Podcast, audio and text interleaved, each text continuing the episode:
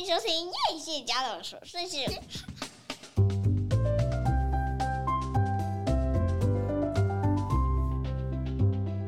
欢迎收听叶谢家的琐碎事，我是粉蜜娜，我是夸米。有没有一种圣诞节终于快要过来的感觉？这是我们最近在唱的一个德文的圣诞歌，嗯，跟大家分享一下。气息，我觉得德国的圣诞节气氛很浓哎，而且他们的圣诞歌都超好听的。不是北欧吗？德国也是。然后这首歌其实是在唱四个代降。现在大家是不是很喜欢买降临历？就是有二十四格，然后你可以在那个圣诞节来临前每一天拆一格，然后每一格里面都有不一样的玩具。嗯。然后其实他们就是从圣诞节前开始会有每一个礼拜天，就是点一个蜡烛，就是一个代价。嗯。然后一直点到这个圣诞节的那一天，就是四个。是每个小朋友都会有。带这样的礼物吗？不是，不是，它就是一个仪式，就是光跟亮。嗯，对。有没有一种圣灵充满的感觉？好，那今天呢，我们又迟录音了，因为因为你知道，就是事情 非常多。没有关系吧？没有人知道我们晚一天上架啊。哎，没有，你知道，我发现我一直都没有注意到，真的有人在收听，哎。不是，当然是有人在收听。我的意思是说，时间到了，人家真的会听我们的节目。然后，如果你没有上架，我觉得对某些人来说会觉得啊，怎么到现在还没有来？嗯、然后，我想要跟大家预告一下，他们心里声音搞不好说，哎，其实也还好啦，我可以做别的事情。没关系，我会尽量把节目做到，就是大家每一天都会，每个礼拜都会很期待上架的那一天。那我跟大家预告一下，在未来的一月开始，我们的节目可能会有一些不一样的新的东西加入。那首先下个礼拜呢，我们会访问一个星座老师。这个星座老师其实也是我的一个妈妈朋友。那他其实是一个对于亲子星盘也很多了解的老师，而且他会结合很多。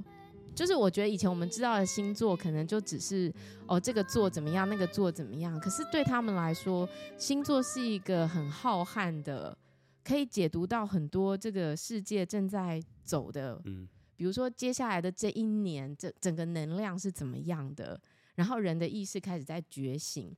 然后或者是说现在正是水逆嘛，嗯，比如说上周或这周，你有没有发现有一些很不顺啊？然后或者是卡卡的，或者是很多东西就是一直发生超乎预期的事情。嗯，就现在是水逆，嗯，我对星座没有研究，可是他有嘛，所以我就想说请他来上我们的节目，然后跟我们分享。那同时一月份开始，我也期待说可以邀请到我的老师 Diane。然后每个月可能固定一次，先从一次开始，因为他也非常忙。嗯，然后他也有答应我说，他会愿意来上我的节目，然后来跟我们分享更多跟自我有关啊，嗯，然后跟原生家庭啊，跟所有疗愈相关的议题。所以目前是 free support，没有，我会付，我会付来宾费。哦，我基本上来宾来上我节目，我都是会付来宾费的。嗯，那只是说我能。能付的，能负担的金额有限啦。对对对，然后十块铜板，没有没有，不是铜板价，但不是不是，但是我觉得大家都非常的就是很慈悲，就是大家都会觉得说没关系啊，这样也可以啊，然后分享一些大家很感兴趣的事。那所以我也想要邀请大家，就是说如果你有特别想要知道的。哪方面的议题是你很关心的？我也欢迎你留言给我。那我会规划，我希望当然是规划说每个月都有一个固定的这样的访谈，嗯、然后可以让大家，呃、嗯，也在这个呃访谈的过程中有更多的收获。所以是远端连线。我其实是希望跟他。面对面，面对面，对，因为我觉得这可以减少很多，比如说等待的延迟的时间啊，嗯、然后可以眼神互相交流嘛，嗯、可以知道很多你即将说的话，我怎么接这样子。嗯、对，这是未来会发生。那另外还有一个单元呢，我可能会邀请我哥跟我一起，就是对谈这样，嗯、因为我哥其实是一个非常有顾问头脑的人，嗯、然后我觉得他有一个专长，就是我觉得他处理别人的事情都特别容易。就是给予别人意见，总是十分的客观，而且很直接。真的是顾问哎、欸，对啊，哥真的是顾问。对，就是他有一个非常清晰的头脑。嗯、那我觉得我们也可以聊一聊，就是他对于一些事情他自己的看法是怎么样。因为我常常觉得，好像跟他聊完，生活就变得简单很多，然后你所忧虑的事情好像也没有这么担忧。好，那这就是明年在一月份我一个很期待的事情。那今天呢，我们会跟大家分享几个 podcast，然后几个电影，然后几个呃，我听到我觉得很有趣，然后想要跟大家分享的是，首先我先跟大家分享一个很有趣的看见，你知道吗？这礼拜啊，本来是我有一个三十年的同学会。然后是一个国中的同学会，基本上我跟我的国中同学在国中毕业之后就没有再联系了，除了黄小丽跟我的另外一个美国朋友，我们都还要保持联系。那如果今天是邀请你去参加三十年前的同学会，然后你在三十年前的那个样子，嗯，其实是一个很不出色的丑小鸭，或者是你在班上其实也不是那么，三十年前好像还没有。但是这个状况可能到大学之后就很明显。你是说三十年前你还是风云人物，然后三十年后你已经变成比较没什么？我不 care，我不太 care。三十年就是国中同学，我不太 care。但是因为你一直，但是可能在大学或者是在其他之后，可能就要稍微 care 一下。好，那你的点是什么？去不去参加？然后你的这个 care 的点是什么？你的那个你的那个内在的东西，比如说大学，你就会觉得。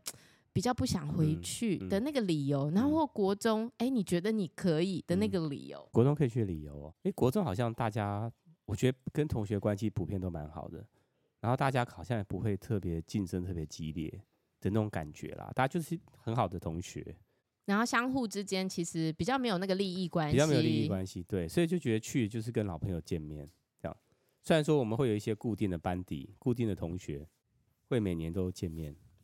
不是每年哦，可能每季都会见面，然后可能没有没有看到，但是就是那些十几二十年没有看到的朋友同学，所以就会很很，很期待吗？对，所以你看到你在国中看你的前女友，你也觉得是一件 OK 的事情？OK 啊，就知道她的近况，然后但是也会怕自己感觉在同学面前显老。啊、所以就会，比如说，为了不让自己显老，去做了一些事情。哎呀，你说到这个，就让我觉得，你知道吗？我从生完孩子之后，我就再也没有染过头发了。嗯、但是呢，我就不知道怎么回事呢？就为了这个同学会，其实我觉得我有一点没有那么想要参加。一个方面是因为呢，我我觉得我对我的国中连接没有那么深。嗯。然后再加上，我觉得我国中好像也不是什么很特殊的人。然后以至于我说，如果没有人一直鼓吹我要去，我没有那个很积极主动的觉得说我应该要回去这样。嗯、可是因为你知道我的黄小丽呢，就她已经回到台湾来了，所以她就跟我说：“哎，那我们就一起去吧。”嗯。然后我于是就开始觉得说，哦天哪，那如果要去的话，我是不是应该染个头发？因为你知道我一直都是很自然的白头发，跟我的发色相间嘛。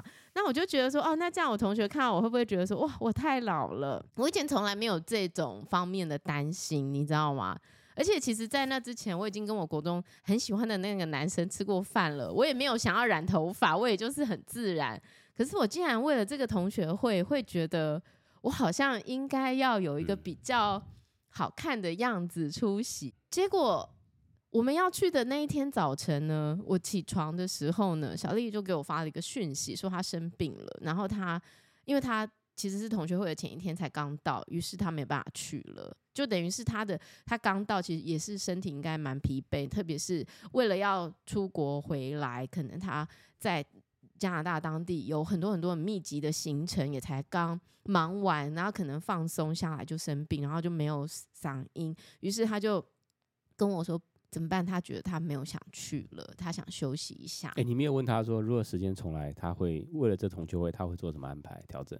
我觉得他好像不会耶，对，他好像没有需要做什么，对了，一样。那所以我就没有去了，这样。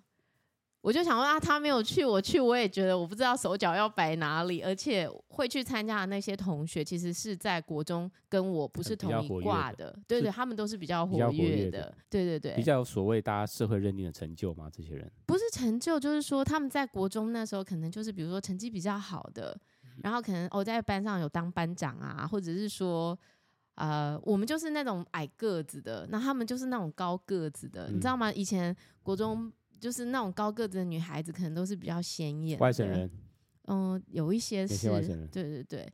然后，但是我一直告诉我自己说，你看，我已经变成跟国中相比啊，就是我已经变成是一个完全不一样的人了。我这么。特别这么闪亮啊，这么耀眼，会不会他们也改变了？嗯、就是你会有一个期待说，说会不会你在跟这些同学见面的时候，你会发现他们的独特之处，然后甚至发现说啊，以前因为那个主办人以前在我们班，其实我也不熟，可是在这几年，我觉得从他在主办很多事情，你会理解说，这个人其实在国中，只是你没有发现他很优秀的那个部分，嗯、然后透过这些，你会觉得他很亲切，然后也很。就是有，你也跟他讲过电话吗？嗯、你应该知道说这个人其实是很热心，嗯、然后我就会觉得，那其实这是一个机会，让别人重新认识你，然后你也重新认识别人。哎、欸，我突然想到、欸，哎，我们因为他，所以有我们有一个全新的产品、欸，哎，真的、啊，所以我以后应该要寄一台显示器给他用。那你要不要跟我一起去跟他吃个饭？应该要寄一台显示器给他用。我好，那我来，哎、欸，我想讲出来哈，我来申请一个机器好了。哎、欸，江董，你有听到了哦，江董，给他用。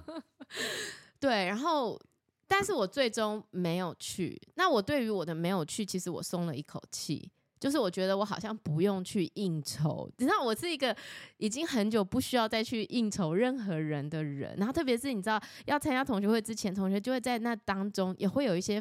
讨论嘛，言论什么的，然后你就会发现这些人还是非常重视，就是赖，就是在里面加圈赖群组，先 warm up 嘛，对不对？感情先 warm up 起来。对，然后你就会发现有些男生他们还是非常注重那个外在的，你在做什么，我在做什么，然后哦，你很了不起啊，我们白手起家啊，然后你现在怎么样怎么样，什么成就啦之类的。对对对。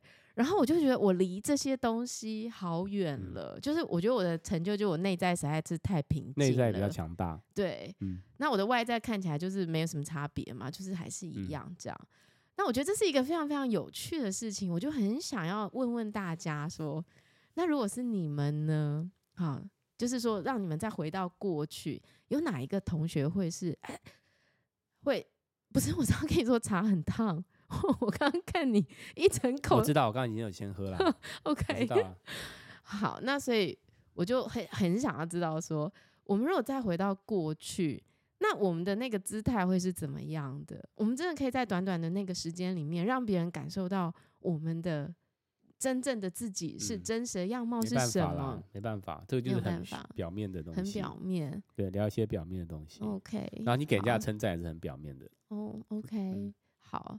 那可是因为我觉得我有一点点惋惜的，就是其实因为他是一个三十年的同学会，所以他规模蛮大。然后他有请到当时我们的一些老师，我对于我国中的老师其实还蛮有印象的。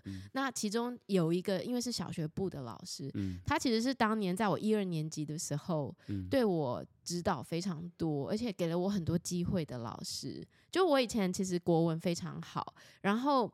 口齿很清晰，可是我在当年其实是一个抽签没有抽到的寄读生，所以很多权利我是没有拥有的，包含你知道，我就算得到第一名，我不会得到奖状，太烂了啦，真的，那就不要有寄读生啊。可是寄读生如果没有这权利，那干嘛叫寄读生？我也不知道是是不是要付更多钱就可以读或什么？这些寄读生就是进来需要读啊。那总之，我就记得当时这个老师给了我很多很多的。鼓励，然后让我在那个时候奠定了我的中文的基础，嗯、然后让我非常喜欢国文这件事情，中文这件事情。就这老师竟然还在，然后我看到他，我就有点啊，我觉得我当时应该就是跟他见个面这样子。嗯、那另外还有一位老师呢，我记得当时就是我跟我姐姐非常要好，我姐姐在读北一女的时候有很多情绪上的低潮。然后我们不知道怎么去解决这个东西，我甚至请这个老师跟我姐姐谈话耶，我就突然想起这件事情。然后这个老师当时好像是一个单亲妈妈，那你应该登门拜访啊，现在跟你姐一起送礼物给她，跟她小聊一下，是不是？然后最后拥抱收就是结尾。总之，我就觉得在这个你知道，就是岁末的时候，然后看到这样的一个同学会，然后看到很多你曾经也很感谢的人。我的惋惜是我没有就是在那个时刻去跟他们表达，我这些年来其实还记得他们当时对我们的这一些好。然后我那个就我说江董嘛，你知道，因为他就是后来读大安高工嘛，可是因为我们是私立，我们是复兴嘛，所以我们如果去考到那种。高工这种通常会被人家觉得就是不够好。过去是这样子，现在不会哦。对，现在不会。工是个宝，厉害哦。哎，对对对，特别是对我们这种华德福学校，读大学是一种通识的，那个大安至少一个技能嘛。对，对，嗯。那你知道，就是我们以前的人考上去都是北一女啊，哈，中山呐、啊，哈，松山呐、啊，景美、附中这种的。然后，所以当时他考到高工的时候，他其实是有一点觉得自己好像很差。哎、欸，城乡差距很大哎。我们那个时候好厉害的，是不是？我们那班去考去考北联的，好像只有一个到哦，真的、啊。我们班只有最好到松山，最被看好的反而落榜。哦，是哦。嗯、啊，结果后来呢？没想到他就在读大安高工的那一段时间，有一天他遇到我们以前的导师。我们那个导师人非常好，他过世了。他很早就过世，因为他得了癌症。那个时候。那没有想到，那个老师当时就遇到我那个朋友的时候，然后就跟他说：“啊，你读大安高工哦，哎，这个学校很好哎，这样子就是真心赞美他。如果他今天读考到的是裕达商职了，嗯，也很好吧？很好，是不是？老师也会讲一样，老师会讲唯心之论吗？没有，我觉得这个老师其实是很理解每个孩子的特色，嗯、他知道每个孩子不是都是适合读书的，有些孩子其实是适合去做一些其他方面的专长。嗯”嗯那我觉得那个老师当时这样真心赞美他的时候，你知道，就是让他心里面觉得，哦，原来我是真的做的不错。那你这个同学是考到大安高，是因为他成绩不够好，所以考，还是他知道他就是要没有他成绩，应该是成绩不够好。OK，对。然后反正后来，我觉得这件肯定他的话，嗯、好像就改变了他。我我觉得他现在展现出来的这整个样子，都是我国中没有看过的、嗯、那种领导力呀、嗯、聚集大家呀，嗯、然后可以就是跟每一个人沟通、嗯、联系。嗯、这以前他国中没有这样子，嗯、对，所以我就觉得啊，你知道，我们无形当中对别人的一个肯定，嗯、对别人是非常重要的事。嗯嗯、所以我在这个时候想要鼓励大家说，你知道下礼拜就圣诞节了吼，嗯、那。如果你真的心里面现在有冒出一些人，手写卡片寄给他，对，手写卡片寄给他，然后谢谢他。你一定没有这个人吧？我看你这个人就是不懂感恩的家伙。的确是、欸。你现在浮现三个人名，你会想要写卡片给他的？怎么样？哦，OK，我们先跳过这一段。怎么样？就是不想回答，都会直接跳过，是吗？好。那所以我会觉得说，我们在圣诞节即将来临的时候，我们其实是可以表达一下自己的感谢之意。哈、嗯，在你的人生当中，一定有些人对你产生了某些影响。那欢迎大家这样子 做。你知道我们现在在喝的是这个印度茶，是夸米从那个去出差印度的时候带回来的。嗯嗯哎、欸，我觉得超好喝哎、欸！但我觉得你这个，它印度茶特点，你要把它泡的很浓才好喝。这超浓啊！这不够浓，这还不够浓。我们上次我不是有买那种茶包式的吗？印度的小小罐的，里面一泡的那种浓度，嗯、一个杯子泡浓度是刚刚好，所以它一定要非常浓。因为在印度，他们都是拿来泡浓茶，然后加牛奶。你知道吗？因为啊，我觉得现在大家不知道有没有意识到，说印度这个国家呀，正在非常各方面的崛起。那你知道吗？印度其实跟我们想象中的真的是十万八千里。我们想象中的印度似乎是一个非常贫穷、非常落后、非常不得体的等等等等的国家。那么呢，因为夸明的关系，所以我其实听了非常非常多跟印度相关的 podcast 的，才会发现说。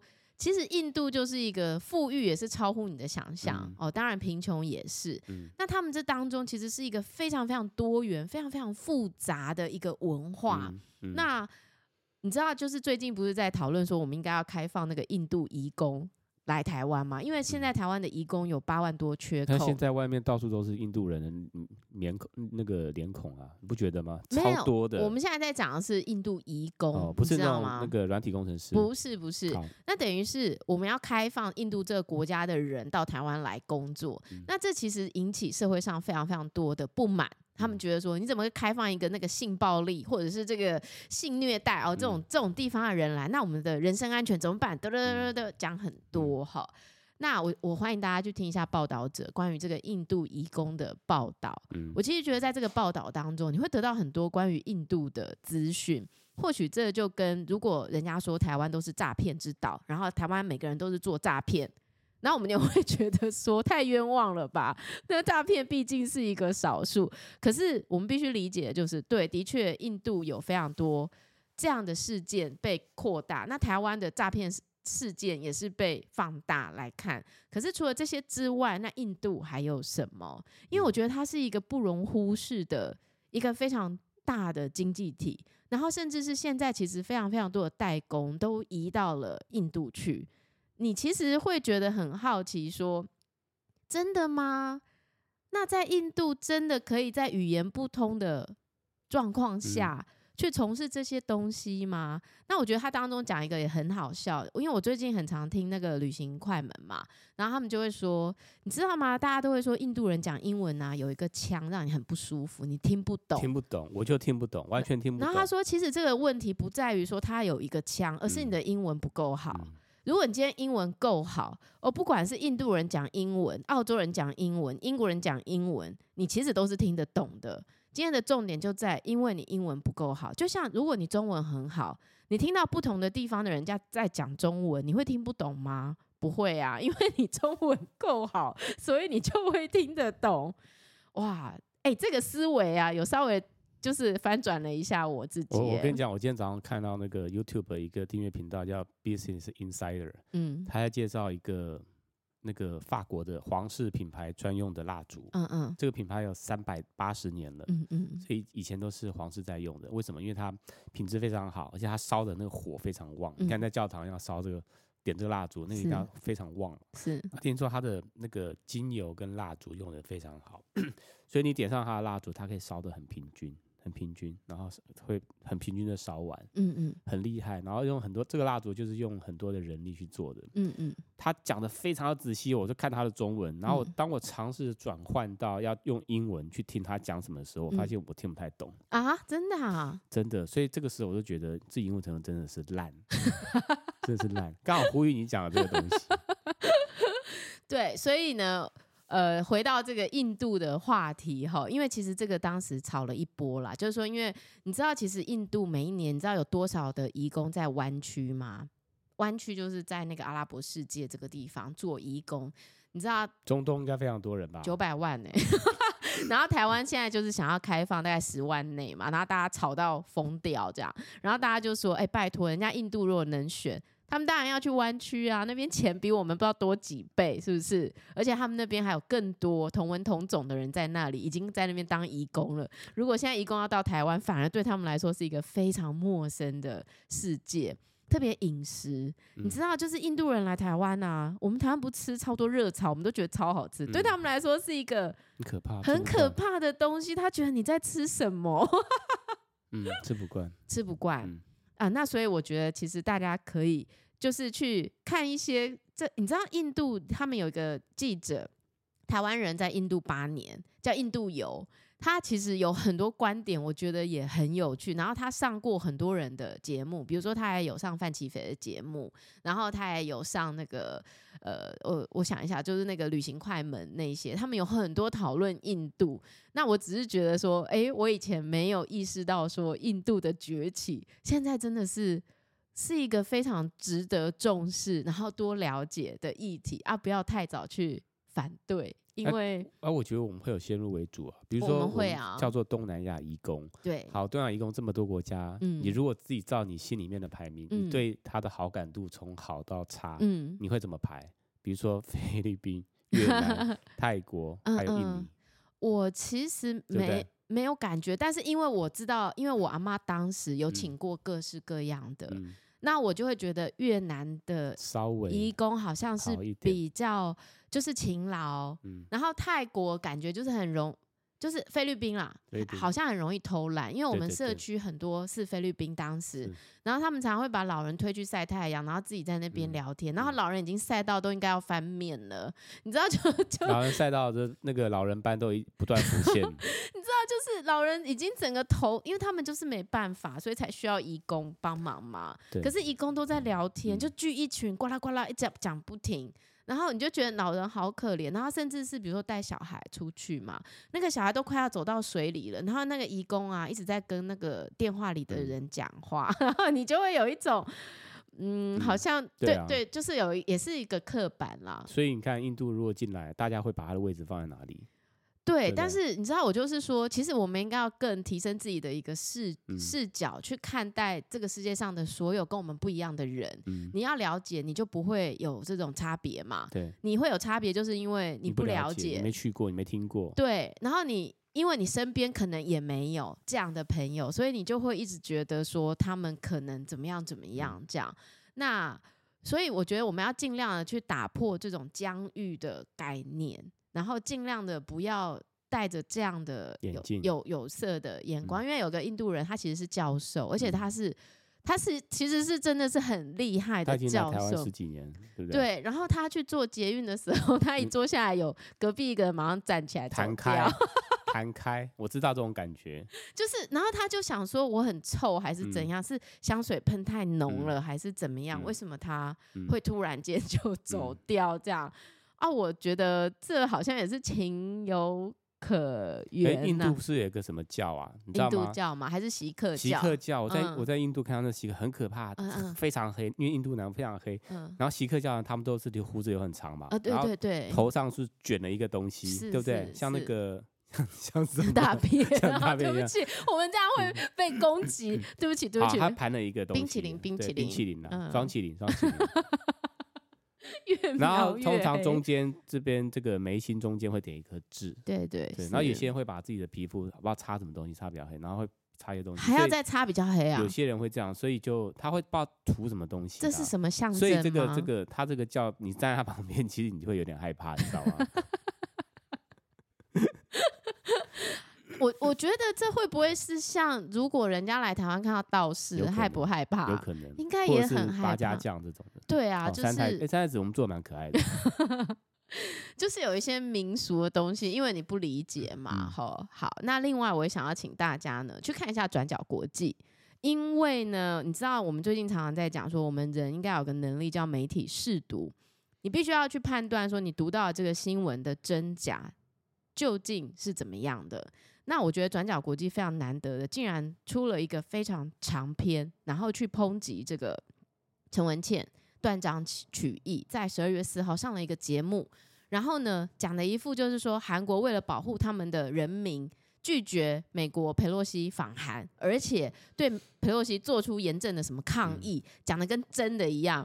但是呢，转角国际有一个长期在韩国的记者叫杨浅豪，他就发文，然后。一一回击说，作为媒体啊，不可以用一个这样偏颇的角度，然后去带风向，并且是不正确的，不是事实的东西。所以他做出了一个反击。我觉得看了真的大快人心，因为陈文茜超会在。那陈文茜有没有反击？应该没有。我还没看到后续，他可能不觉得这这个这个媒体有什么好反击。可是因为他一直都是一个这样子的，就是他可能在十句里面有一两句是事实，那、嗯、后，后面那个八句可能是讲的好像都是真的，讲的好像都是真的，而且你会很容易相信他，嗯、因为他好像在媒体就是一个大佬。可是事实上这里头有很多都是不正确的资讯。那我也推荐大家，他也蛮厉害啊。之前说活着活着活着，在家里快挂掉了，现在又回来了，蛮厉害的。就是我是没有在注意他个人怎样啦，那但是我觉得大家可以去关心一下这个这个新闻。好，我们在这边先休息一下。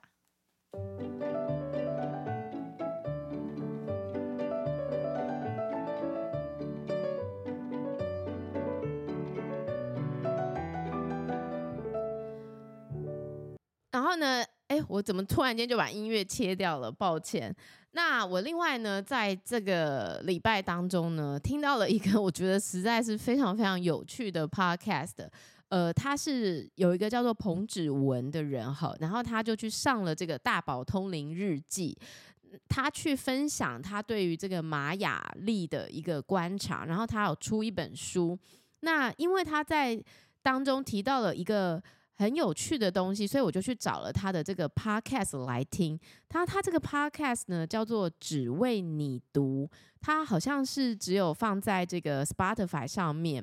它的这个“只”呢是一个草字旁，下面一个停止的“止”，只为你读。然后他会在当中呢分享很多他的他看过的书啊、电影啊。那我觉得最有趣、最吸引我的部分是他关于灵魂的一个解读，是他跟这个访问了一个柏林。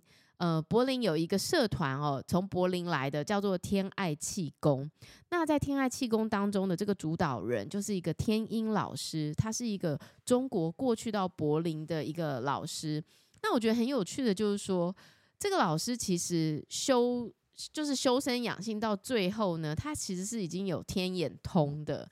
于是他就在里头讲了很多跟灵魂有关的事情，然后就让我对这个天爱气功产生了极大的兴趣。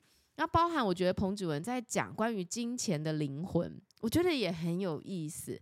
他说，其实，在过去啊，金钱只是一个，因为以物易物很麻烦，有时候没有办法去。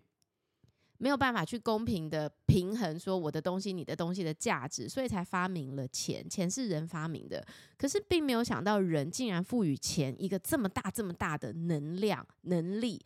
就是说，今天如果你是有钱的人，就代表你是成功的；今天你如果不够有钱，你就是失败的。可是其实人生有非常多的面向，不应该是用钱来决定的。可是，就是因为人赋予了金钱一个这样的灵魂，以至于好像我们都用钱来判断这个世界上的任何事物。那么，钱到底是什么呢？钱其实是一个能量的流动。比如说，你的钱花在哪里，那就会在那边产生最多的能量。那比方说，你把钱都拿去投资你自己，你一直去上很多的课程，哦，那可能你就是这个钱。留住的那个地方，就是最多的、最多、最丰盛的地方。所以我，我我对于他在讲金钱的灵魂这件事情，我觉得很有意思的观点，就是说，我们在看待钱的时候，我们常常都会觉得不够，还要更多，越多越好。可是，这真的是这个世界的真相吗？他说，其实这个世界永远都会给你所有你需要足够满足的。可是我们的内在就是永远会产生很多的匮乏感，以至于就算我们已经拥有很多了，我们还是觉得远远不够。对，有一个东西可以印证，就是明明麦克风就已经很好了，我们还是要买更好的麦克风。那我觉得我对于金钱的流动这件事情，开始有了一个很不一样、很深刻的体悟，就是说，以前当你看到你的银行存款在降低的时候，你的内在就会有一种。空缺感，就会觉得，哈，我的水位怎么降下来了？可是我们没有去想，好，那我降下来，这个东西流去哪里了？比方我们对付了很多的学费，在孩子的教育上，那这个东西造成了什么呢？诶，其实这个东西造就了孩子有了一个不一样的丰富的心灵，他们有了一个不一样的行动力。他们有了一个不一样的教育模式，让他们更成为他们自己。那这个钱付在这个孩子的身上是很有价值的，对不对？虽然他流掉了，嗯、可是他创造了一个更丰盛的东西。嗯、所以，我们应该要用一个丰盛的观点去看待金钱，就是我所想要的，绝对都可以满足给我，不要去为了那个。水位的降低，而想要填满更高的水位，嗯、而是要更关注是你把这个钱流到哪里去了？嗯、它应该是要流动的，流出去才会再流回来。如果它都不动的话，就更糟糕了。那我我也请大家可以去听彭子文的这个只为你读的第一集，他就在讲这个。那他当中讲非常非常多东西，都是大开我眼界。比方说，他有提到一个信息辟谷。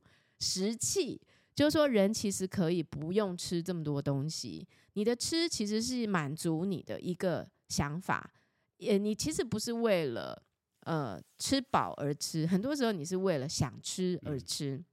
那么，如果未来的粮食只会越来越少、越来越短缺，然后人们都要互相竞争，这么饥饿，诶，如果人可以不用吃东西就可以维持身体所需，那是不是一个解方？我觉得这是一个很神奇的事情。我觉得现在听起来或许不可思议，嗯，但是我觉得我们可以保持观察，说不定在未来，它就是一个人的另外一个面向的生活方式。这个只有印度大师知道了。印度大师是被发现他在偷吃东西啊。好，那所以我我我我想要推荐这个彭芷文的，以及天音老师的这个天爱气功。大家，我觉得你们要保持一个。观察，而不要相信我所说的就是绝对的正确，因为我也在观察，而且我发现呐、要走火入魔是一件非常容易的事。当你沉浸在某一种思维，然后没有办法抛下你的我执，然后一直觉得你所想所信的都是唯一正确的道路的时候，你很快的就会被你自己框架住。因为在这个主要是这样啦，就黄小丽啦，她最近在上一个课，叫做。哎、欸，我忘记叫什么课、嗯。他这次回来，你也跟她可以跟她录一期啊。可以可以，跟她谈这个嘛。但她超忙，她没时间。然后就是因为我这个朋友呢，他就是去上了一个疗愈的课程，叫灵魂编码。那我就觉得很感兴趣，我就去查找这些东西。可是没想到在查找的过程，就找到一个老师。哇，他讲的更玄。他说我们这些人其实都是外星人创造出来的。嗯。嗯那所谓的天堂地狱，其实只是一个不同的时空，并不是真的说哦，什么人死后回到什么，那只是一个信念被我们所相信的。然后，所以他觉得我们人其实是可以透过什么编码过程，嗯、重新在你身上把不需要的城市拿掉，然后把可以的城市放进来，嗯、你就会有一个新的灵魂模式。请这个老师举个实例。他有讲很多啊，什么癌症也没了啊，嗯、什么也没了啊，等等等等的。嗯、可是因为我去看了他的私人脸书，嗯、然后呢，他竟然分享了一个说，当时裴厚熙来台湾的时候，其实台湾就是要打仗了，嗯、然后这个蔡英文总统呢，竟然不顾这个台湾人民这样子的呃危险的状况，对还要硬要接待裴洛西来台。嗯，我 我于是就马上知道。对，就这个老师就是打叉了。对，但是天爱气功的天音老师啊，他讲的东西我很相信。他说，我们其实要相信，我们就是爱，我们就是光，我们也要让这些灵魂走向啊光，走向爱，嗯、集体意识的提升，嗯、地球才会更好。嗯、我觉得这才是我想要走的路，嗯、而不是恐惧，而不是出于这一些害怕失去。然后害怕什么东西会发生，所以我们要采取行动。我不是想要这样子做的，这不是，这不符合我的信念系统。别别想用恐惧来威胁我，对，是不是？我觉得人生而应该不能恐惧。嗯、那我我就在这这边想要推荐大家去看最近上的一部韩国电影，叫做《水泥乌托邦》啊。你看在哪个平台？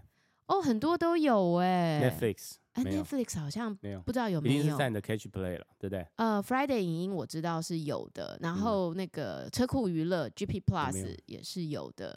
那这个东西在讲什么？其实它就是在讲说，已经真的是世界毁灭了，发生了不可预测的天灾，然后这个天灾让所有周围的建筑全倒，唯一剩下的就是其中一栋建筑，所有人都在生活在里面。对，但是。有其他那些倒掉建筑的人，可能是你们附近更高级的社区啊。嗯、我们就假设说他是比佛利，嗯，好，那你可能是布鲁克林区，嗯、类似像这样，他过来求救，他过来，嗯、你要收还是不要收？嗯、那收了之后，人要怎么去分配食物？嗯、那在这个过程当中会发生怎么样的人性？嗯，其实他没有在什么灾难，嗯，让你看说哦，好可怕哦，灾难发生，然后什么明天过后，嗯、不是不是，嗯他所有在讲的都是人性，嗯、我们到底要选择互助，嗯、所有人都活下来，还是我们要区别彼此？嗯，啊，今天是议员可以得到更好的，嗯、今天做更多事的人可以得到更优渥的食物配给，嗯、还是我们该怎么去做才是合理的？嗯，公平的世界，那最后会发生什么事？嗯，我觉得蛮好看的，大家可以看一下。嗯。然后另外一部片是韩国的电影《贵公子》哦，如果你喜欢暴力美学，喜欢动作场面，我极度推荐这部片。嗯，当时这部片上的时候，其实我没有看，因为它的海报拍的太差了，他是金宣虎嘛？你知道金宣虎就是《海岸村恰恰恰》里面那个男主角。嗯，然后他当时不是就是有一个绯闻，就是那个落魄的到他是原本是医生还是什么的？那申敏儿演医生，然后他去渔村就遇到了那个很会工作的金宣虎。然后金宣虎当时就是真正的人生就是发生了一个女朋友堕胎的事件嘛。然后以至于他整个人就是声名大降嘛，嗯、因为大家都觉得他是负心汉，最后才翻转翻盘。嗯，这个大概是在那个时间点上的电影。嗯，那那个时间点上电影的时候，因为那个海报拍起来，他就叫贵公子，你是不是就以为说有钱有钱的二代，然后可能就吸毒，因为拍起来像他在吸毒，这、嗯、其实完全不是。其实他要去体现的是一个韩国人，当时可能有很多男人到了菲律宾买春，嗯、买春之后，这个韩国男人就回去了。嗯于是就留下了很多这些跟当地的这些从事性工作的女生留下来的孩子，嗯、这些孩子呢被称为 Copino Copino 还是 Copina 哥宾奴？为什么是 Co Korean 啊？哦，啊，然后菲律宾嘛，Copin Copina、嗯、就叫做哥宾奴。嗯、这些孩子被统称为这样的孩子，他们可能从小会说韩文哦，可能哦，可能妈妈会跟他说韩文哦，然后。可能有个育幼院也是专门收养这样的孩子，那可能他们活到了一个程度的时候，会觉得那他的爸爸在哪里？嗯，好，那他其实在讲的是金宣虎在里头是一个杀手，他是一个非常职业、非常专业、很厉害的，只要收钱他就会去做任何事的杀手，而且他的能力极强，总是这样笑笑的谈笑风生当中就处理掉好几个人。很血腥，可是你不知道他到底代表的是正方角色还是反方角色。然后就当中呢，有一个拳击很可很辛苦的，都要去打非法拳击赚钱治妈妈病的孩子。这孩子很年轻哦，可能十七八岁，然后都一直在流连这些竞技场，因为他会打打拳击，他赢了，他就可以拿到很多报酬，他就可以去救妈妈的病。妈妈很需要钱。所以他一方面呢，就是在各个场合下注，他也去下注啊，下那种运动赛事啊，希望可以多赚一点钱。一方面呢，透过他的育幼院的一个一个老师，在寻找他在韩国的爸爸。可是没想到有一天，他的爸爸真的在找他，然后呢，派了很多律师，派了很多人来接他回韩国，而且是坐那个头等舱回去哦。然后说：“你妈妈的病放心，你爸爸超有钱，他可以处理这所有的事情。只要你马上跟我们回韩国，超急的，你知道吗？”就在这个过程，金宣虎跟他相遇了。然后金宣虎就说：“我是你的朋友，你要相信我。”这样。可是他就觉得金宣虎看起来就是一副邪邪的、不怀好意的样子啊。但没想到，就在他回韩国的这一路上，他被各方人马追杀。这部片就讲到这，因为不看到最后，你不知道发生什么事。非常好看呐、啊，奇人疑斗，是不是？我觉得很不错，非常好看。对，悬疑，而且呢，他的那个整个动作场面拍的非常好。嗯、导演就是拍《魔女》的首部曲的那个导演，就是动作片，暴力美学超厉害的。嗯、真的、哦。对，那我觉得这部片当时在上映的时候，可能因为各种理由、各种原因被忽略了，被忽视了。啊，不要这样啦，打拿来看一下。我个人觉得我，但我觉得片名没有取得很好，哎。就是我跟你讲，我觉得很多片都是被。真的啊，像我那天就是又开了一部韩国电影叫《赎命救援》，超好看的。他就是在讲那个外交官的事情嘛，非常好看呢。片名烂掉。哇、哦，真的，你知道这是很多救援嘛，绝地救援嘛，即刻救援嘛，火线救援嘛，嗯、各式各样救援嘛，所以赎命救援有什么不一样？嗯、看起来都一样，嗯、而且他又是去中东拍的，嗯、他这个片其实也是实际上发生，然后他是到摩洛哥去还原黎巴嫩的场景，嗯、也非常好看啦。嗯，这三部韩国电影我很推荐。啊，我自己私心很想去电影院看的是《老狐狸》。也是韩国电影吗？台湾片哦，就是陈木易，因为这个得到最佳男配角，嗯，然后他的配乐是侯志坚做的，哦，我个人觉得非常好听。对，还有一部是一二一二首尔之春，好像是最近要上，已经上了，我也想要看这部片。这两部是我最近非常想看的片。好，那今天的节目差不多要到这边，稍微短一点，但是没有关系，对听众来说已经够了，资讯量够了。那我最后跟大家分享，我女儿呢，他们现在呢，就自己搭公车下山去那个去逛超市，然后等一下我们要去接她。那我觉得很有趣的一呃，就是我女儿现在六年级，然后她不断的在挑战跨越，我很难想象哈，就是。比起我儿子，我觉得他是一个更内缩的孩子。可是我觉得你就是要给他一个等待的机会。嗯、到了一个年纪，然后他就开始告诉我说，他想要自己搭捷运到某个地方去做什么事。对他来说，他说是很重要的。我说好，可是因为他没有手机，那我觉得他很厉害的是，他都会找得到哪里有公用电话，然后打电话告诉我说他现在在哪里，那他已经走到哪里，进行到哪里。那你知道我们最近试的一一次活动，就是到这个统一板级市政府捷运站转运站出来，要走到成品。你知道那是一个非常非常非常复杂，而且超市、面包店什么东西全部交汇的一个地方。可是我觉得他好厉害哦，他就做到了。然后他就是转运，他从学校从那边转了两线的捷运，然后坐到市政府。嗯然后去到成品，然后甚至是自己搭车出去，过了一个半天。嗯，后来有一天他回来之后，我去接他，最后我们会合，那他就告诉我说：“妈妈，我觉得我现在无所不能，我什么都做得到。”嗯，我听到他讲这句话的时候，我真的非常感动。嗯，我觉得孩子并不是说你要把他一直向外推，一直去想说他都几岁了，为什么他还没有这样做？而是我觉得，在这个过程，你要信任他，然后培养一个他的能力。当他恳求你让他试一试的时候，你要满怀信心的去答应他，然后保持一个观察。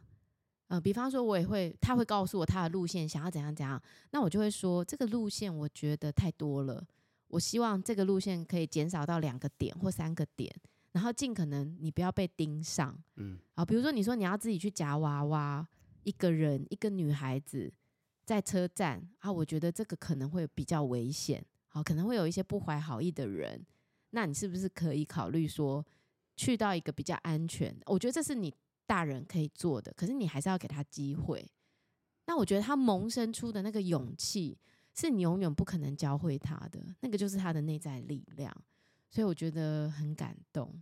那我接下来可能就有机会可以再开放更远，比方说，他说我要搭高铁下去找舅舅，我要找他过寒假，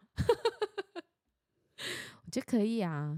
我建议他下次带小提琴出门，然后呢，在车站就拉起来，是不是？拉起来了，收集旅费，收集旅费，该是经济独 独立的时候了。好啊、呃，分享给大家。下次有机会呢，你还是你要讲一下，你跟你儿子最近也去了一些他喜欢的，什么你都要下次讲，下次？OK，累积多一点经验的时候，OK OK，好，谢谢你的收听，我们下次再见，拜拜。I'm not ready for this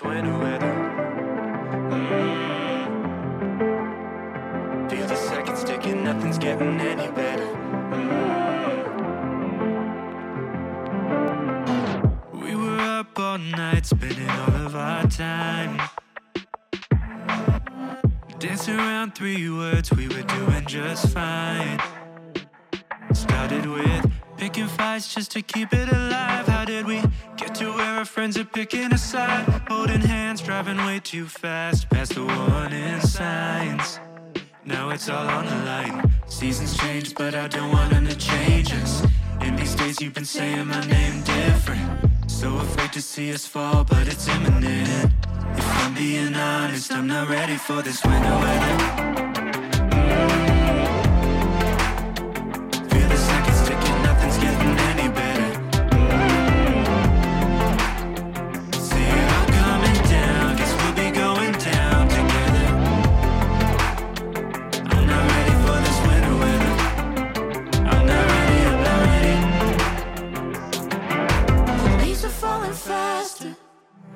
see a pattern.